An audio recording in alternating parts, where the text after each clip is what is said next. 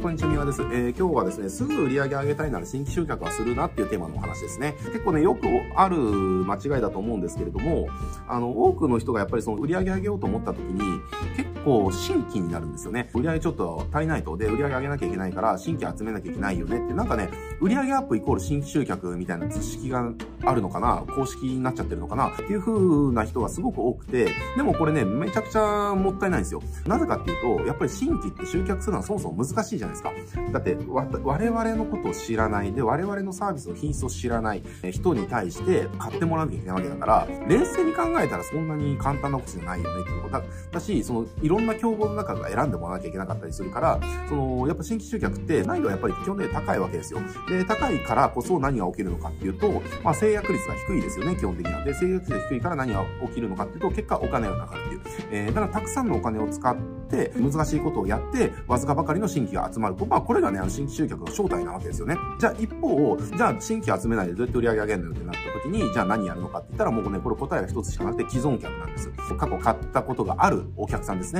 過去の購入履歴があるお客さんに、またその商品の、え、購入を促したりだとか、別の商品を案内したりだとかね。だから、新規にアプローチするんじゃなくて、既存にアプローチすることによって、売り上げっていうのは短期的にすぐに伸ばすことができるわけですね。え、だから短期的な売り上げをと思ったら、あの、絶対新規に行くんじゃなくて、既存に行かなきゃいけないんです。っていうだけ話なんですよ。あの、まあ、結論から言ってもそれだけの話でね、ですね。短期的な売り上げ上げたいんだったら、新規集客はやらずに、えー、既存客にアピり、アピりなさいっていうところです。もうこれだけですね。結構、まあ、これ誰が言い始めてどんな実験結果だったかっていうのが、えー、出回ってないので、わかんないですけれども、まあ、よく言う話としては、えっ、ー、と、まあ、新規と既存で言うと、新規は既存の5倍コストがかかるみたいなこと言われてますよね。だから既存にアプローチして、じゃあ売上100万円上げることと、新規にアプローチして売上100万円上げると。えで、この時にじゃあ、既存の場合は、じゃあコスト10万円で済んだけれども、新規の場合はその5倍の50万使わなきゃいけないみたいな、まあそんな話ですね。だからまあ、既存と新規でやる場合って、まあ新規の圧倒的コストがかかるみたいな話です。っていうような話があるぐらい、やっぱり新規ってお金もかかって大変で難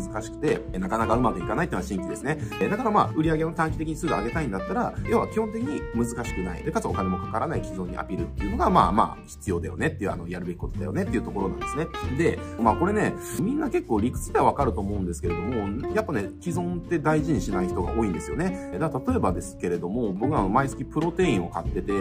えー、まあ、あの、プロテイン飲むためにね、プロテイン買うんですけれども、えっ、ー、と、そのプロテイン毎月2、3袋同じところから買ってるんですよ。で、2、3袋同じところから買ってて、そこの、えっ、ー、と、会社さんは、新規向けのね、あの、お試し価格とかの、すんごい安いやつですね。お一人様1回限りの、あの、初回のすごいお得な価格のオファーを用意してて、で、それをね、まあ、広告でめっちゃガンガン出してるんですよ。だから新規集客するのに、まあ、めっちゃ割り引いてるし、めっちゃ広告もたくさん出してるな、金使ってるなっていうことなんですよね。で、にもかかわらずですね、まあ、その会社さんプロテインじゃなくて EAA とか、あの、サプリとかもそういったのも、そのトレーニーたちの、あの、栄養補給ですよね。あの、タンパク質とか筋肉を作るための栄養補給のなんかそのサプリとか、プロ、その粉とか、いろいろ売ってるんだけれども、新規にね、赤字同然の価格でプロテインを売って、えー、で、それを売るために、あの、膨大な広告費を投下してるにもかかわらず、僕のところに、あの、プロテインを買ってる僕のところに EA の案内の一つもよこしたことがないっていうね。もうそこからどんくらいだろうな、もう1年ぐらい毎月に3袋買い続けてますけれども、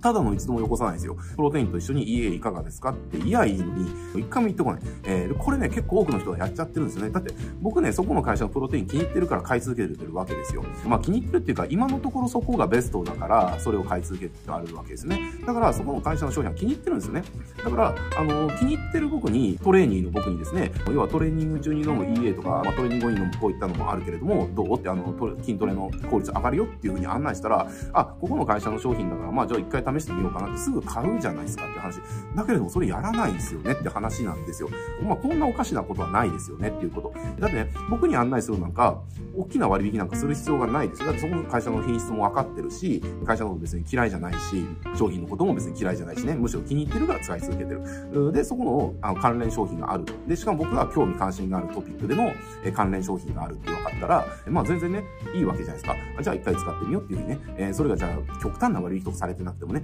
いいわけですよねっていう話。で、しかも僕はその会社の品質のことを理解してるから、ら、そこの会社がいかに競合よりも優れた品質の商品を出してるかとかっていうのを僕に一生懸命説明する必要もないじゃないですかっていう話なんですよ。だして新規じゃないから強いオファーもいらない、お金もコストもね、いらないし、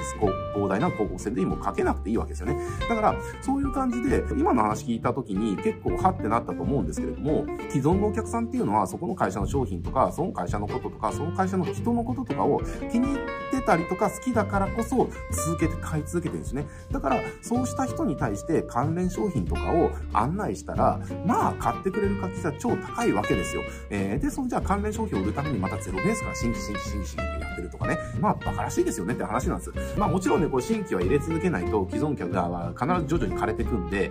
新規はね、コストがかかろうとも絶対集めすぎなきゃいけないんだけれども、でも短期的な売上アップとかね、っていうのを考えたら、やっぱり既存のお客さんにどれだけお金を使ってもらうかっていうのはポイントだし、既存のお客さんお金を使ってもらう方法っていうのはすごく簡単で、既存のお客さんに関連商品を案内すればいいだけ、まあ極論言ったらこれだけなんですよね。だけれども、これなぜかみんなやらないんですよ。で、みんなやらずに、みんな難しいこと、お金がかかることになぜか一生懸命なってるっていうね、すごい不思議なことをね、やるんですよねっていう話。えだから、あの、まあ、今日の話聞いて、あ、確かに既存に対して何もやってなかったなっていう風になったらですね、あの、既存にこそ手間とお金をかけてみてください。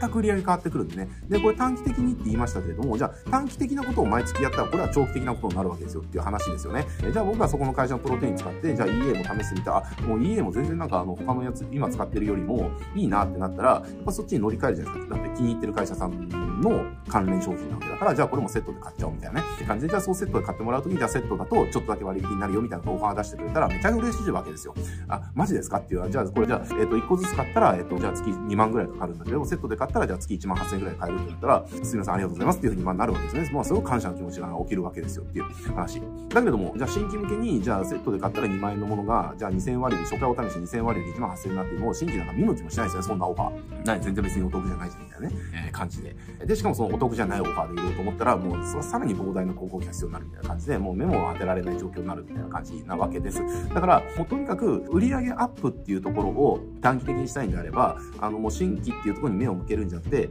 既存にこそ目を向ける。既存に関連商品を案内する。で、既存のお客さんがずっとファンで居続けるってくれるために、既存のお客さんに連絡を取り続ける。えー、もうこれをちゃんとやることによって、短期的な売上っていうのは、えー、全然変わってきますね。あの、何十万何百万って単位ですぐ変わってきますんで、えー、ぜひですね、今日の話聞いて、既存に対して何もやってなかったなっていう、確かにあの、新規新規新規ばっかで、既存に対して何もこう、フォローもしなかったなってなったら、えー、ぜひですね、既存に対してフォローアップ、で、既存に対して関連商品を案内するっていうことをもう今日から始めてください。おそらくもう1ヶ月後、数十万、数百万のではね、すぐ上がってるはずなんでね、ぜひやめてみることをお勧めしたいと思います。